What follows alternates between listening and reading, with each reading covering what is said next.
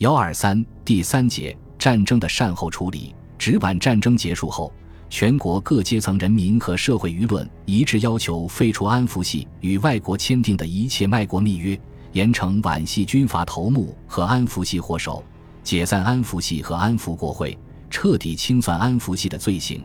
并且根据中华民国共和政体主权在民的原则，主张召开国民大会，让国民有处理国家事务的机会。人民指望吴佩孚这个积极倡导召开国民大会、解决国事的风云人物，能代表民意出来有所作为。但是，军阀战争本身决定了这场战争必然是一种妥协的结局。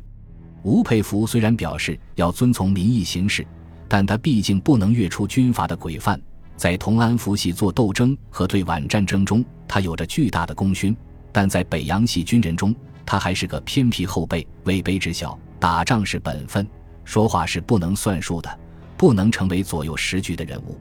因此，战争结局是直系军阀和奉系军阀及其盟友徐世昌、靳云鹏共同分享胜利成果，也及时进行政治分赃。